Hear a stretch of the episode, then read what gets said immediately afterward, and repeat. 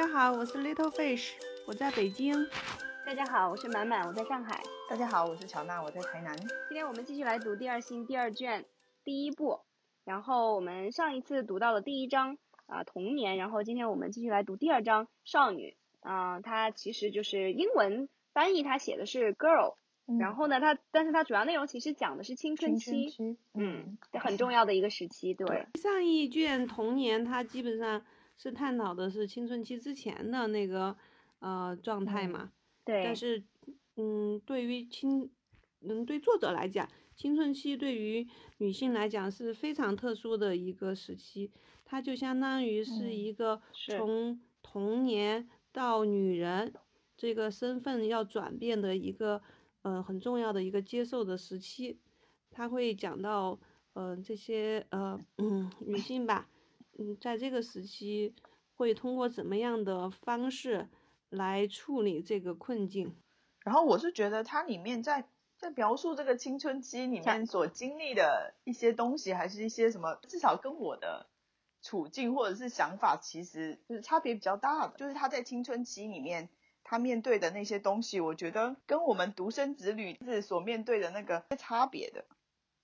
所以你们没有？我觉得可能还是时代吧，因为时代背景不太一样吧。是我我也是这样子感觉，所以我觉得读这一部分的话，我读起来的共鸣没有那么强。对，因为他这个的预设前提可能是他所处的时代和环境，嗯，他会预设一个就是说女性在这个时期，嗯，由之前。做女孩的时候，那个时候她并没有那么强烈的觉得自己将成为一个客体，自己将会成为一个呃，其实就是一个物质性的男性的一个肉肉欲的对象。但是在这个时期过后，她就会成为一个女人嘛，然后她就不得不去接受这种命运。所以说，在这个青春期的这个转变时期，意识到自己的被动性，对他意识到自己的被动性之后，他会采取各种各样的方式，嗯，比如说有些女性，她就会，嗯，小的时候是撒娇，然后，嗯，随着年龄增长大，她不撒娇，但是等到她觉得她要成为一个女性，需要她的主要工作是要去征服一个男性，获得一个男性的之后，她又把这种。嗯，特质又发挥出来了，就是都是以有些是以取悦男性这种道路上走嘛。嗯，因为在他看来，似乎在那个年代，女性的出路就是婚姻啊。所以说，他整个在探讨的时候，都是在想讲这个女性是怎么去接受这个命运。所以在青春期会做出一些嗯有有反我们认识的一些事情，比如说盗窃呀之类的。可能我们现在的年代和我们所处于的这个社会主义国家，啊，让我们并没有觉得，就是说我们在成年之后，第一首要是找一个老公，嫁人，我们还可以去追求我们的事业，所以我们在这个时期不会出现如此多的叛逆的现象。我也觉得好像就是家庭那一面，就是至少说我们自己的家庭不会对女生的教育，就是说。你就是应该要嫁给要去嫁人的，是你人生的这样的一个目的。我们的，我觉得我们受的教育从小还是说，就是女人能顶半边天嘛，你以后还是要有自己的事业啊，是独立的女性啊，就是不是依附于男性这个观点上的教育的基础。我我的感受跟你们不一样，我的一个整个的一个对这一章的一个理解就是。啊，让我想起很像是西部世界的感觉，就是说，就像西部世界里面那些人造人，然后就是忽然意识到了自己作为玩物的这种命运的那种感受，我觉得就挺像是这种感觉的。就他倒也不是说一定是只有在那种女性必然要去嫁做人妇的那样子的一个时代背景下才有意义，其实他也就是。意识到自己作为这样一个他者的身份嘛，以及他在，尤其是因为青青少年时期，就是也是一个嗯，对于性的一个呃初次的这样的一个一个觉醒。当然，他专门后面一章是讲性的这个启蒙，就是说作为性的这个方面的话，女性尤其是就是处于一个非常被动的状态的，所以她就是很深刻的体会到了自己的这样子一种一种被动性。所以这是整个的我理解的第二章的这样的一个一一个一个线吧，一个线索。然后在我说很有共鸣的一些点的话，我第一个非常非常有共鸣的点就是它里面有讲到说，嗯，当那个一群女孩子，尤其是青春期的女孩子，欢欢喜喜的，然后结伴去过马路，对吧？或者走街串巷的时候，就会马上会成为一种观看的对象。如果他们大声唱歌、说话，或者甚至就吃个苹果，都会被认为是一种，啊，它英文里面就是 provocation，就是说就是一种。你可以把理解为挑衅，但也可以把理解为挑逗。总之就是，就是我觉得这个点，其实在今天也是一样的呀。就是当一个一些，尤其是一群女孩子或者一个女孩子吧，她表现的无忧无虑的时候，尤其是当她在这种啊青春期的时候，如果她表现的无忧无虑，她就会被认为是没有教养。我觉得难道不是今天也是这样吗？对吧？我觉得在很多场合，就是说。男生的话，就是社会对于男生的这种行为举止，其实是没有这样的一些潜在的这种约束的。但是对于女性的话，其实就有很多，而且他还会以这样的说辞，就是说这是对了，这是为你好，就有点那种，嗯嗯，叫什么受受害者污名化的感觉。对，受害者污名化嘛，就是说你你最好不要表现的这么轻浮，是吧？那你你如果这样的话，你就会别被别人认为你是。很随便的人，就是我觉得背后有点这这么个意思。但其实女孩子在这个阶段，对吧？我想要唱唱跳跳，我想要无拘无束，难道不是我一种天性的体现吗？对吧？然而这种天性就会马上，因为他们已经到了一个快性成熟的一个阶段，所以这种天性马上就会会理解为带上一些一些性的色彩，或者说至少被被这种男权社会的就会认为，哦，就是那么好像是一种。一种挑逗似的，啊，所以我就这这是我就读这章的时候，就是第一个特别有体会的点。对于你这种说法，我还是我也是比较认可的，就是说，嗯，确实是，如果是一群女孩子，呃，嬉笑嘻嘻嘻嘻哈哈的过去啊，嗯，那那至少在我们那代，嗯，我觉得我我受的教育倒没有这方面的。这种说法就是说一定要出去，行为举止是必须要做的什么样。但是反正从各种文学作品或者是那个嗯影视作品里，还是说希望你的举止比较淑女嘛，是吧？那时候我们用的那个词儿是比较淑女化一点。嗯，但是我觉得在我的实际体验中，我觉得还好啊。十几岁的时候，像我们也是高中嘛，我们不是也是嘻嘻哈哈的，经常。到处走 嘛，对，然后有人就在背后就这么觉得，对，就就觉得我们对不是什么太有教养的人，是吧？当时我们可以说还是自我比较强的，对这种类型，所以我们没有特别去在意别人的眼光什么的。但是你要是说真的客观来看的话，反正我我我是感觉现在的社会还是会有那么一点这这这种倾向的吧。对吧？是，尤其是在你想想今就是这些年，每次我们说到一些，嗯，就是还是会有一些呃指责女性在公共场合什么举止举止好像不是非常得体的这种言论嘛。就之前有一个有有一个一个女女女的在地铁的地方是蹲着，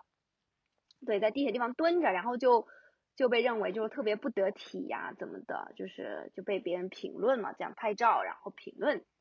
啊，所以就是像类似这种这种行为，反正实际不知道啊，但是从那种影视作品来看，或者是一些书籍来看，就是说，比如说像英国、法国这样子老牌的资本主义国家，他们有贵族的那个概念嘛，他们会有那种很典型的，就是淑女的，或者是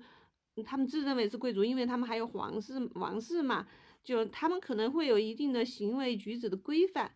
但是我觉得像我们这个社会主义国家，就是以前的那些什么，不管是皇家贵族也好，还是土豪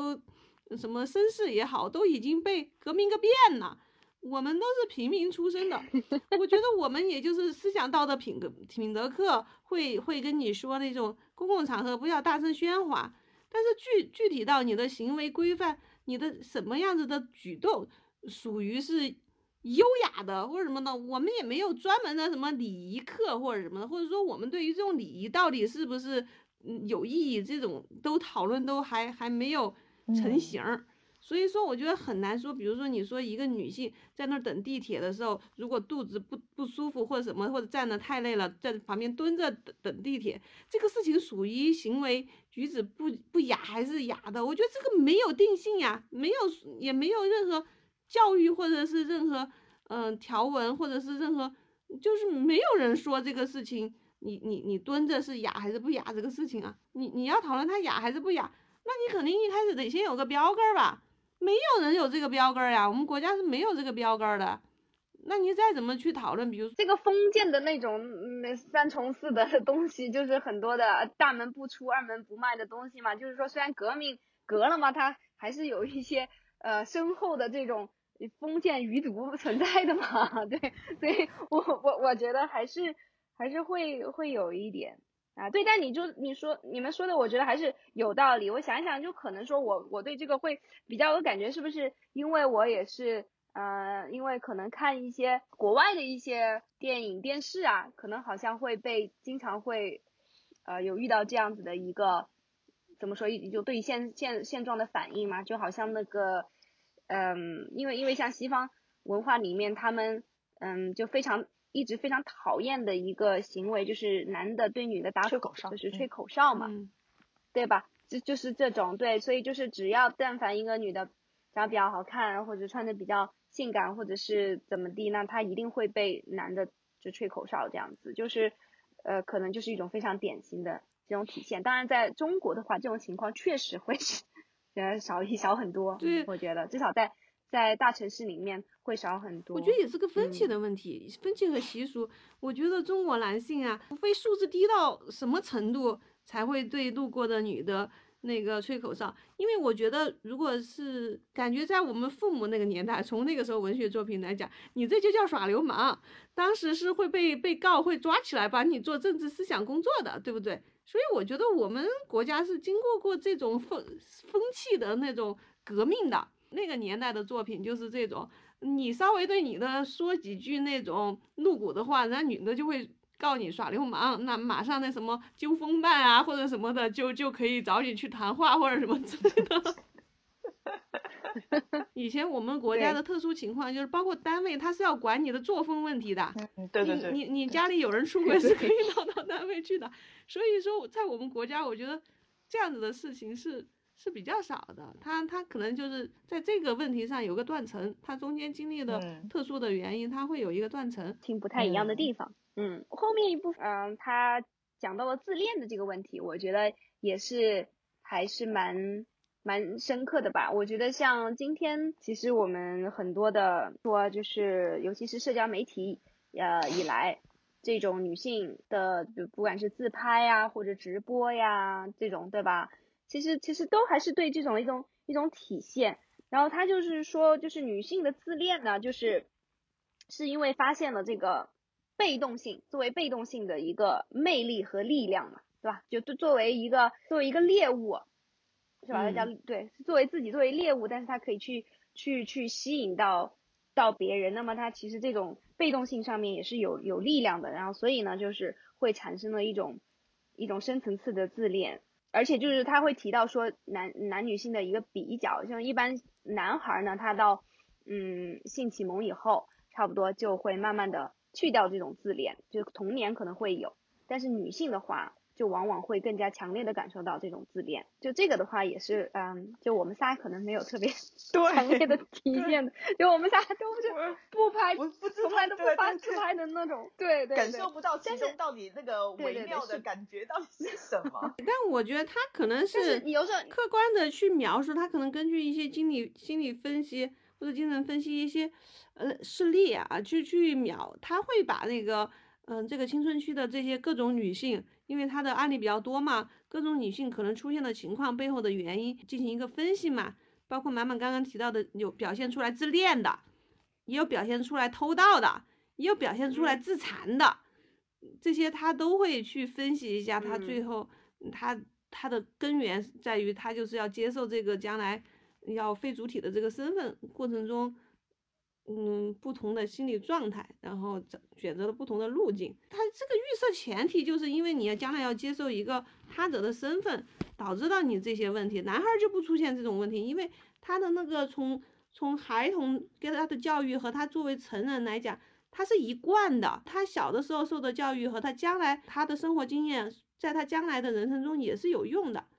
所以说，他不存在这个时期这么难。使年轻男人初入世界变变得相对容易的是，做人的使命和男性使命，嗯，并不相互抵触。他童年已经表明了这种幸福的命运，在得到独立和自由的同时，他也获得了社会价值，也获得了男性威望。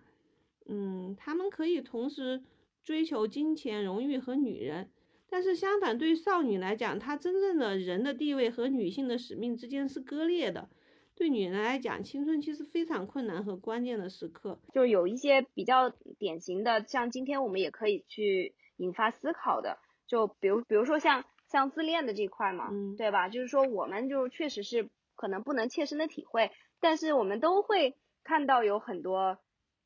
很多女生可能比较喜欢发九宫格的自拍这种，或者每天一定要发自拍的。我对这句话也是非常有感受的，就是他说人们责备少女的所有缺点，只不过更表明了她的处境。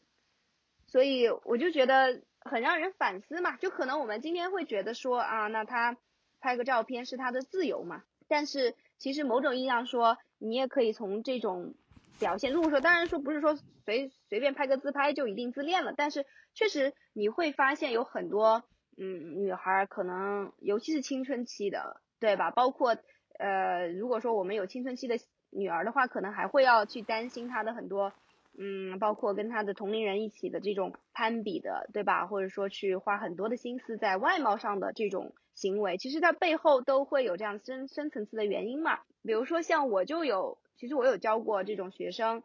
嗯，就是啊，我觉得这其实就是一种自恋的表现嘛。他们上课的时候，你知道吗？他们上课的时候就是把那个化妆品一字排开，然后就是他们真的是无时无刻不在化妆，就是就恨不得过两分钟就要拿镜子看看自己。就是因为他们是同学一起来报的课，他们几个都是这样子的，我觉得是阻碍了他们。自身的发展嘛，当然就是你也可以说这是他的自自己的自由啊。但是如果客观来看的话，他花那么多的心思，其实只是在他的外表上面。我觉得这个这个背后其实就是会有一些原因嘛，就是可以去反思他对于自己的这个自我的认知没有还没有很好的一个一个成熟，对，所以就是还在这种，当然你也可以认为这是一种探索哈，就是这个过程中。一种一种逃避吧，很多人是这种逃避，就已经逃避到中年之后还是这样，就是他的那个青春期就感觉好像永远都没有结束那一种心理。是有有些人是探索没有结束，有有些人可能就是像这个也是波伏娃写的嘛，对吧？他就接受了自己的这种地位，而且就像刚才说的，他就接受了把被动性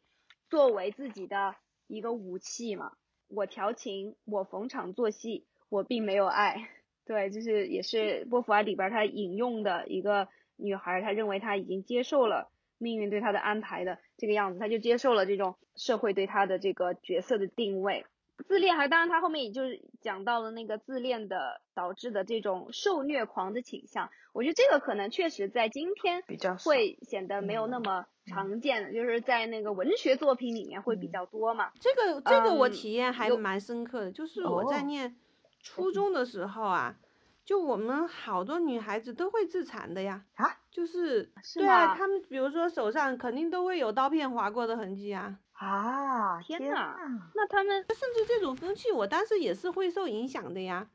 比如说你你在青春期的时候，当然那个时候是很苦闷，跟跟这个书上的苦闷不是一种苦闷啊。就是说，这个书反正导致这个原因，主要是因为他他将来要接受一个被动性的一个可能嘛，所以说，呃，不是被动性的一个命运啊，所以说他开始有种种的反叛的倾向。我觉得当时我们就是，比如说觉得学业的压力呀，或者什么，最后就会导致，嗯，或者有些女孩谈谈恋爱呀，比如喜欢某个男生，然后没有回应啊，然后就就那种。会会用刀片来划自己，他不是自杀，他不会说去划动脉，但是他会在手背啊这种地方一刀一刀一刀一刀这样划划下去啊，就能尝试那种痛苦，但是又觉得自己可以战胜这种痛苦呀，就就就不会死掉，我也能够忍受这种痛苦啊。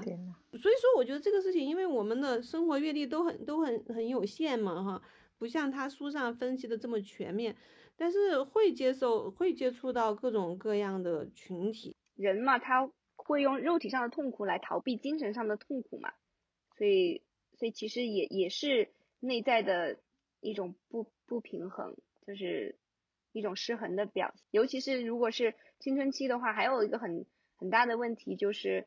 这种同伴之间的影响，对，所以就确实很容易成为这种风气。其实我我这么一想，我觉得他可能就是像那种西方的那些叛逆的青青少年，他 们哥特式的那种是吧？对青少年他们穿环，嗯对吧？各种全身都在穿的那种，其实一样嘛。这里有讲的一一一些，就是说受虐受虐的一种体现，我觉得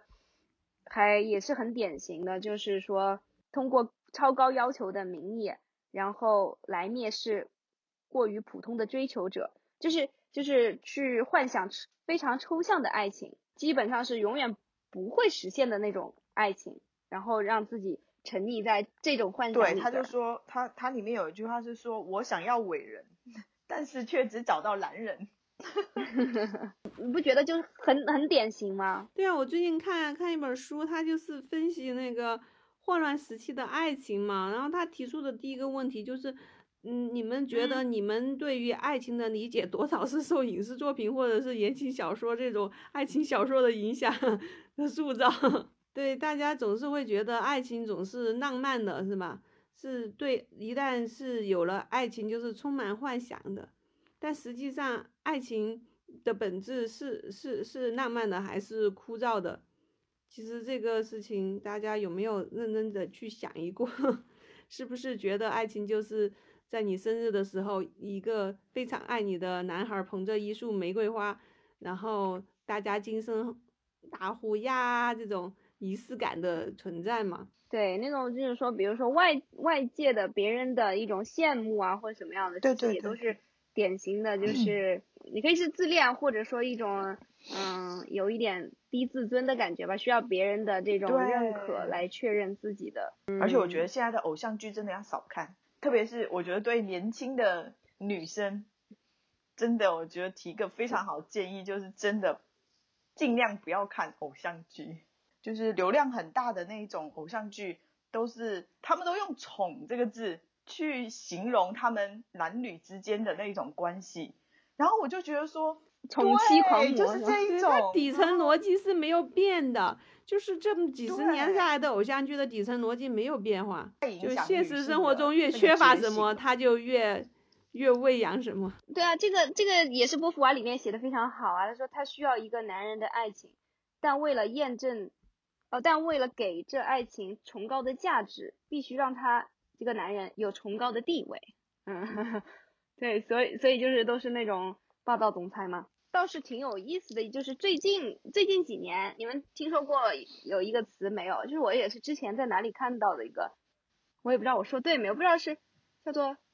狗狗姐，对，好像狗姐 CP，你们听说过吗？没有啊，没有，就这种是新的言情剧的套路啊，其实我觉得还是能够体现出女性地位的变化啊，就是那个狗姐的意思就是说，一般是姐弟恋，嗯然后那个呃，哦，小奶狗就是男男性的这个角色呢，哎对，小奶哎狗，嗯对，是小奶 狗的这种定位是，然后好像这种这种嗯，对对对对就是 CP 的话，好像是特别特别火，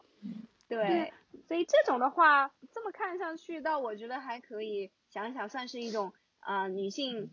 地位的一种提升吧，对吧？一般在这种片子里面，啊、女性都是有比较好的嗯工作，或至少是平起嗯平坐的嗯感觉吧。但是，这里面有很多自恋的成分，就是那个男的一定要是死心塌地，然后就是特就嗯奶狗嘛，就是嗯特别嗯舔狗，嗯就是一怎么样我觉得这个取决于他这个电视剧想要的受众。如果他就是那种，比如说白领女性，加上现在高知剩女又比较多，是吧？这种恨嫁型的女的比较多，所以他这种是不是为这种女性而打造的那个？呃，有道理。你看，因为现在现在一说到流量明星啊，都会说是什么小鲜肉之类的，是吧？然后那个什么国民弟弟刘昊然啊，这种就好像说现在那种嗯流量明星都是那种对年纪特别小，所以还是可以可以体现出来，就是现在有越来越多的女性的消费者了嘛。这个让我又忽然想到了，就是刚刚被我取关的某大。大自媒体的，他就写了一篇文章，说为什么骂男人是一个好生意。其实的意思，也就是说，他在想把这件事情，就是像啊杨笠之前这个脱口秀的事情，嗯，和整个就是说，可能脱口秀里面针对男性的一些讽刺，就把它一一句话概括，就叫骂男人。然后就认为说，因为女性，大概意思就是说，因为女性有现在有更多的呃经济地位了，然后有更多的。这个钱了，那么有很多的这种啊娱乐行业，它就瞄准了女性了，然后女性消费者，所以就来迎合女性消费者的这样的一个胃口吧，大概是这个意思啊，所以我就非常非常的生气，我就觉得说，其实就是想要污名化这个东西，我觉得是吧？他就想要污名化女性的一些发声，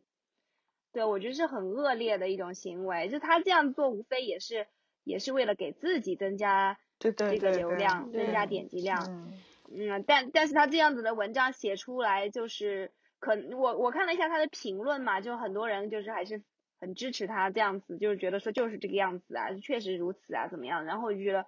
非常非常的神奇。对啊，你说这我这我我有一些关注的公众号也是，平时特别是一些时政类的，平时谈点时政，你都感觉到还有点带有理性的分析，但一说到这个女性的问题的时候。就开始，你觉得，哎呀，怎么也是这个样子？所以要要能够去，就是 empathy 嘛，对吧？要有同理心是很难的。对，刚刚你说到那个受虐的事儿，我还做了一段笔记，就是他这儿说到那个施虐受虐的嗜好，其实是一种根本性的自欺。小女孩这样做，是因为她通过拒绝接受女人的未来。如果她当初不承认自己是肉体，她也就不会。仇恨的残害自己的肉体，甚至她的施暴也来自隐忍。当一个男孩子反抗他的父亲和世界的时候，他用的是有效的暴力。他向一个同学寻衅，他打架，他用拳头证实自己是主体，他让世界接受他超越世界。我觉得这块儿 也是我我记这块儿我也是觉得啊，他这种就像我刚刚说到那个。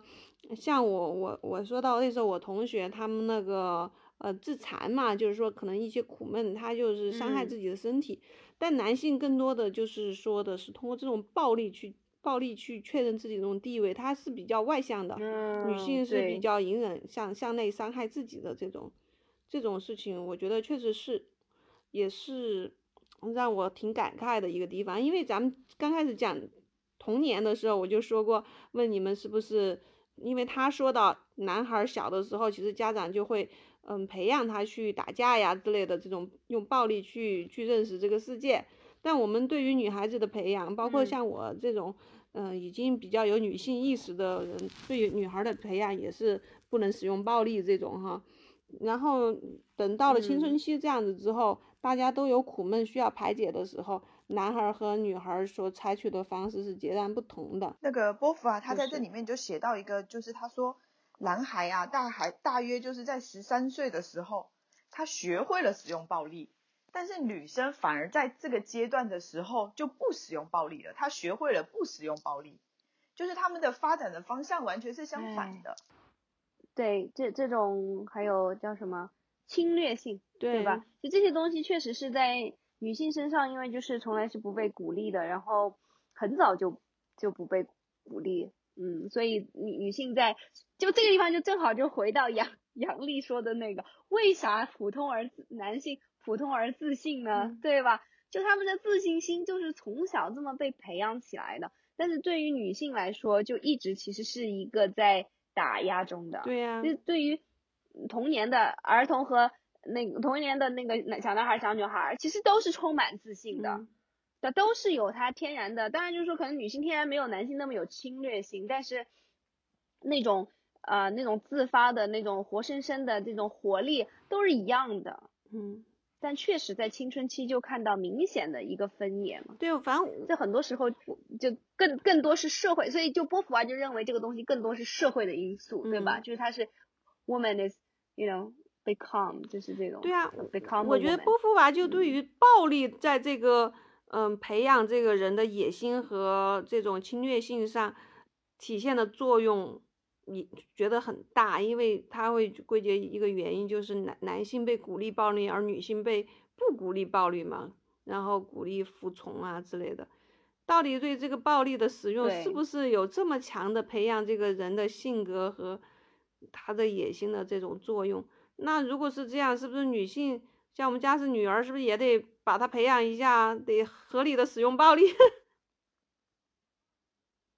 哎，就其实就是一直大家都在说运动嘛，运动就是很好。对啊，但他这里说了嘛阶段嘛，可能就是在青春期那个阶段，可能就是通过力量，就是让自己充满力量，就是可以去对抗一切的那种感觉。对他这里说了，他说那个嗯、少女在这个时期，她也参与那个体育运动，但是他变得是专门化和服从人为规则的体育运动。我在这点，我在我女儿上也观察到，她她体育很好，她的体力还各方面的柔韧性那种，反正考体育考试的五项指标全都是几乎满分的那种，甚至还要加分的那种。所以说，但是她从来不把这种身体的这种各方面的技能转化成暴力去对抗啊，或者是去变得 aggressive 呀、相反，反而是很规矩的、很乖乖的去服从各种规矩。通过体育锻炼，他更多的学到是怎么去遵守规则，而不是怎么去利用他身体的这些优势。我觉得他在这一点上应该可能还是比较倾向于，就是说女女孩内化了社会对她的这种期待嘛。嗯嗯，就是我就想起一句话，就是说，嗯，之前不是一直在说要在我们自己身上克服这个时代吗？嗯对吧？就是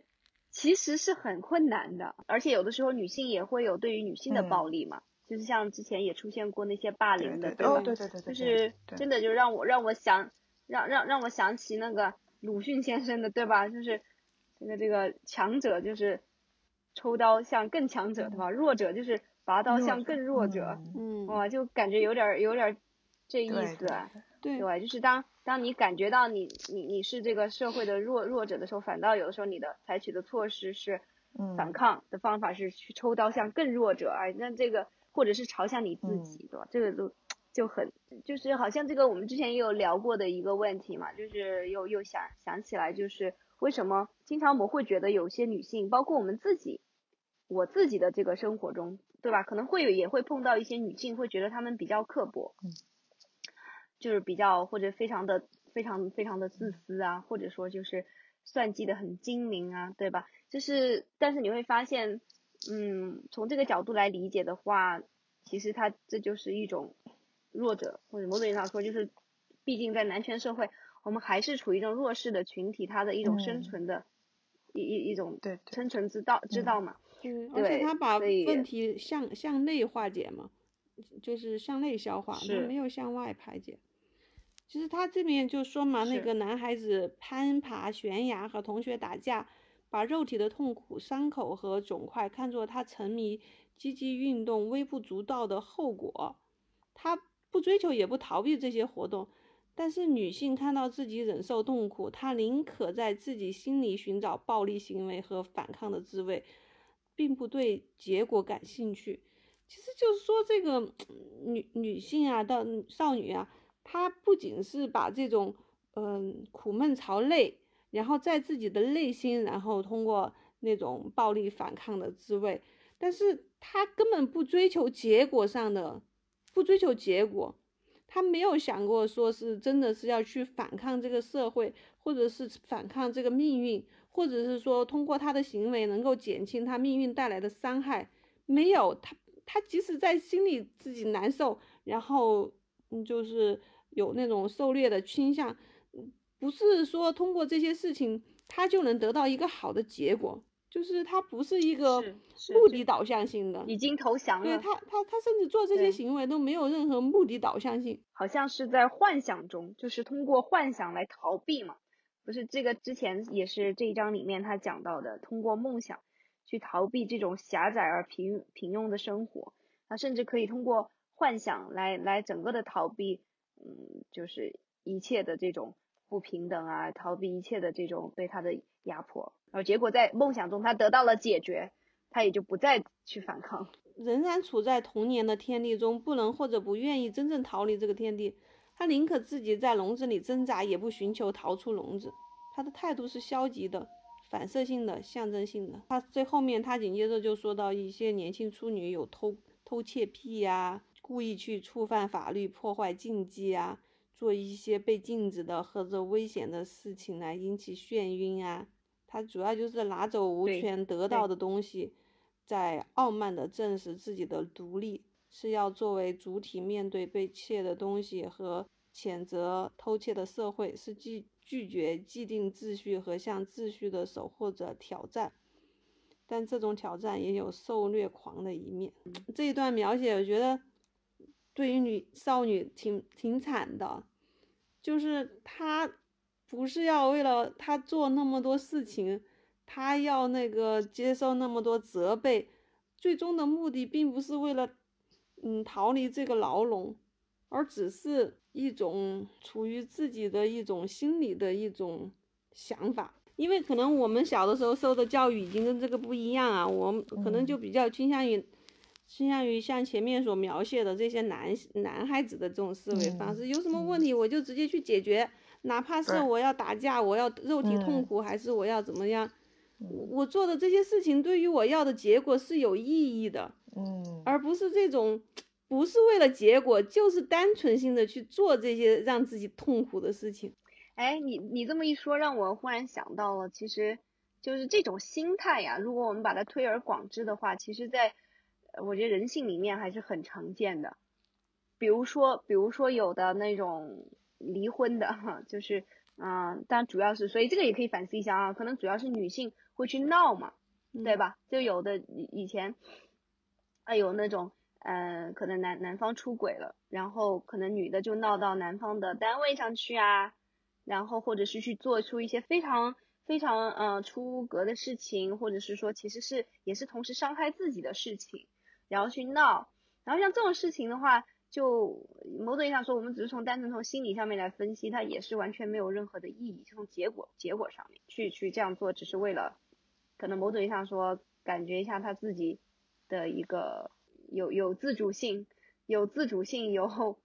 能够去做一点什么吧。就但是其实他他做的一切都是对于真正他的目的是于事无补的。对，就是有时候你看这个连续剧也好，还是这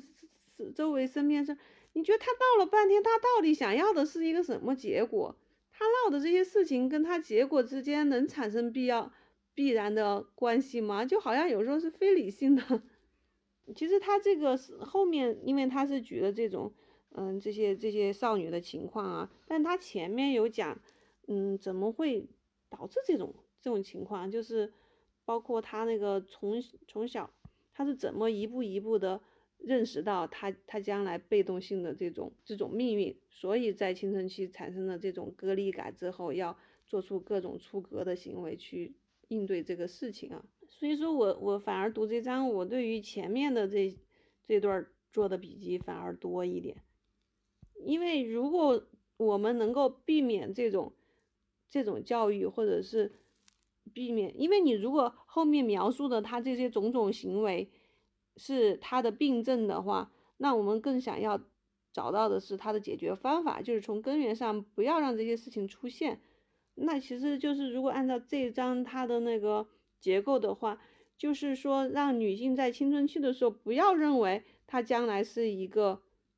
被动性的，是一个他者，是吧？至少我们给对下一代孩子的教育不会是让他在青春期的时候忽然意识到，嗯，他将来会成为一个他者，从而产生各种不理性的行为，寻找各种奇奇怪怪的这种解决方案嘛？比如说，他说那个说到从一开始他就说到嘛，嗯，少女她就是一就通过各种事情嘛，然后她就一切都是少女确信，让自己成为男人的仆从是符合自己利益的。我觉得在可能是在他那个他他那个年代，这种教育观念还比较盛行嘛，因为他的父母会促使促使他这么做。嗯，父亲以女儿取得成功而自豪。其实他这个成功并不是咱说的那种成功，就是说你嫁嫁到一个好的人，母亲也从中看到前途似锦，同学们也羡慕和赞赏他们当中获得男人最高敬意的那个人。在美国的大学里，女生的地位是由她积累的约会次数来衡量的。首先，我们我们在这一点上，我们就可以做出改变，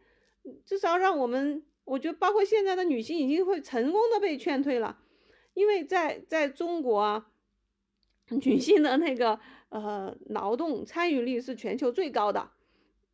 超过了美国，嗯，然后所以对于女性来讲，你结婚。和不结婚，你并没有觉得你结了婚之后，你你会那个得到更多的好处。对，哎哎，乔娜可以讲一讲，在在台台湾好像会更明显，我觉得像这种传统嘛，对，会传统嘛，嗯，对，就是呃，我我觉得，哎，其实怎么说呢，应该是还是在南部这边会更传统一些，就是他们会受到女性受到的。嗯，结婚的这个压力会比较大，会特别大，而且生小孩这个压力也会特别大。然后我知道的是，我老公他有一个同学，一个女生，她也是嫁到呃，就是南部这边来，但是她一直都没有办法住在家里，就是因为家里面给他们太多的压力，就是希望他们生小孩，然后所以她都嗯不住在家里，然后也很少回家里。然后，所以，我我也是特别能理解说台湾为什么会结婚率这么的低，然后出生率这么的低。这边的女性，她可能是因为本身比比我们大陆的女性本来就是在接触那些比较这种女性觉醒的意思可能会比较早，因为她们也是比较从下到上的，其实也不太不太像我们那种是社会主义嘛，因为他们是民国过来，就是一脉相承继承过来的。其实女性的觉醒也是完全是靠她们自己去一步一步走出来的。说她们在这一点上的确是她们通过就是不结婚不生小孩这个去反抗她们自己的命运这条路，就是其实还走的比较就是走的还挺前面的。呃，像台湾的女性一般在大陆工作的都是单身，而且年龄都比较大了，就是她们就是站在了一个 就是真的是女性就是站在了一个。完全自给自足，然后我也有很体面的工作，然后我也过得呃很棒，然后就一群单身的朋友，然后就过着很什么，就是 很自我满足的，有自我超超越的生活，他们就是完全根本就不把男人放在眼里，就是真的他们就是这样一群人，嗯，对，哎呀，所以有的时候我真的想一想，就觉得是不是人类就是说未来如果说真的还要进一步的进化的话。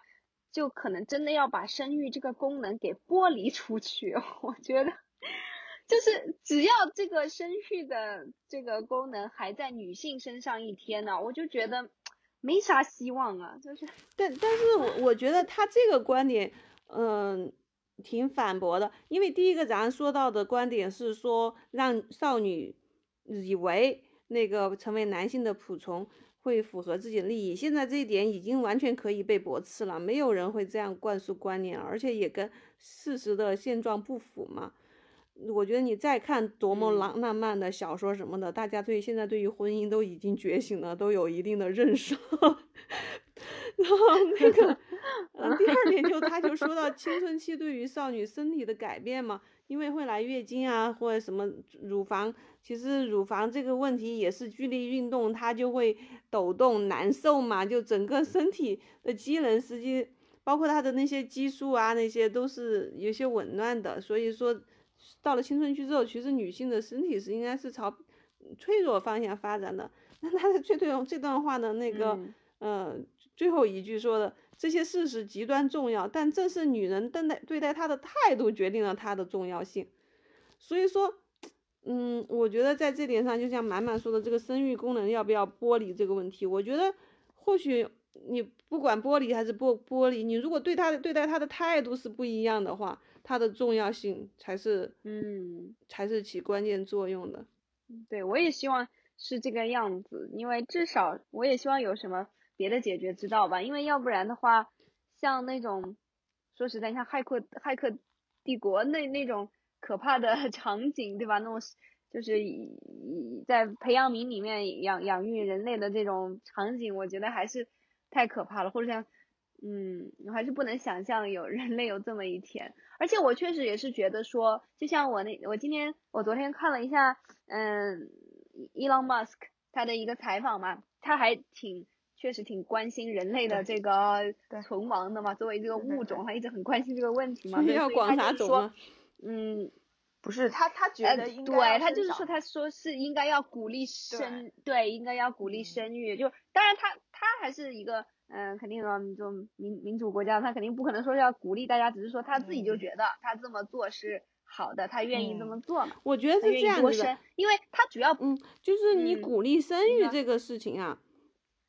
你你要看怎么去鼓励法。比如说现在女性已经出现了那种她不想生育，为什么呀？因为生育给她带来的她的弊是远大于利的，她肯定才会做出这种决策，是吧？如果说你说好，这个社会是鼓励生育的，那女性怀孕开始，你所受到的痛苦应该有一半就应该由男性承担。比如说你那个呃，你你这个时候嗯休休休产假呀之类的，就就不只是女性要休是吧？就强制男性要休产假，这样女性在工作中的竞争力不会被削弱。那那那个公司在雇佣嗯雇佣人的时候就不会从这个角度去考虑你是男的还是女的这个问题是吧？其实这些就是一个社会性的问题，所以我就觉得他说你是主要是你对待他的态度，其实这个事情他客观客观我们改变不了，但是整个社会对待他的态度是可以改变的。就是你从雇佣关系来讲，资本家肯定是愿意尽最大可能去剥削的，是吧？但是如果你从制度设计上来讲，你你你这种时候，你对于男性的剥削和对女性的剥削是一样的话，那那他在在那个竞争力上不会被削弱，或者是他给的补贴，比如说你你你女性，呃，生完孩子之后，政府给的补贴会更高，而且这种补贴不只是说用金钱的形式，因为你金钱就可能进入整个家庭了嘛，你那个不生育的一方也享受这种红利，或者说。这种政府强行给的东西是能够切身到给到女性的自我关怀身上的话，我觉得这些种种方案都可以去设计的一个事情。你你总终归就是说，你要鼓励女性去生育，就会让她至少在权衡利弊的时候，觉得这个生孩子的事情不是一个弊大于利的事情。其实就是在想啊，像北欧，像什么瑞典，他们这些国家不是现在男性休产假的很多嘛，都是两年。就是完全都是爸爸推着小孩出去遛弯啊，然后什么带小孩这个之类的。对呀。像乔娜这个观点就很好啊，比如说你生完男生完孩子之后，强制让男的带两年休产假，带两年。对。你这个时候你你去雇人的时候，你看看你是愿意雇女的还是还是愿意雇男的？女女的可能你怀孕的时候你你你请八个月。或者是你你你怀孕和休休产假，你加起来休一年，但是之后男的他作为一个丈夫他会休两年，这个时候你再去 权衡你是愿意请男的还是请女的，看看谁的职场竞争力更强。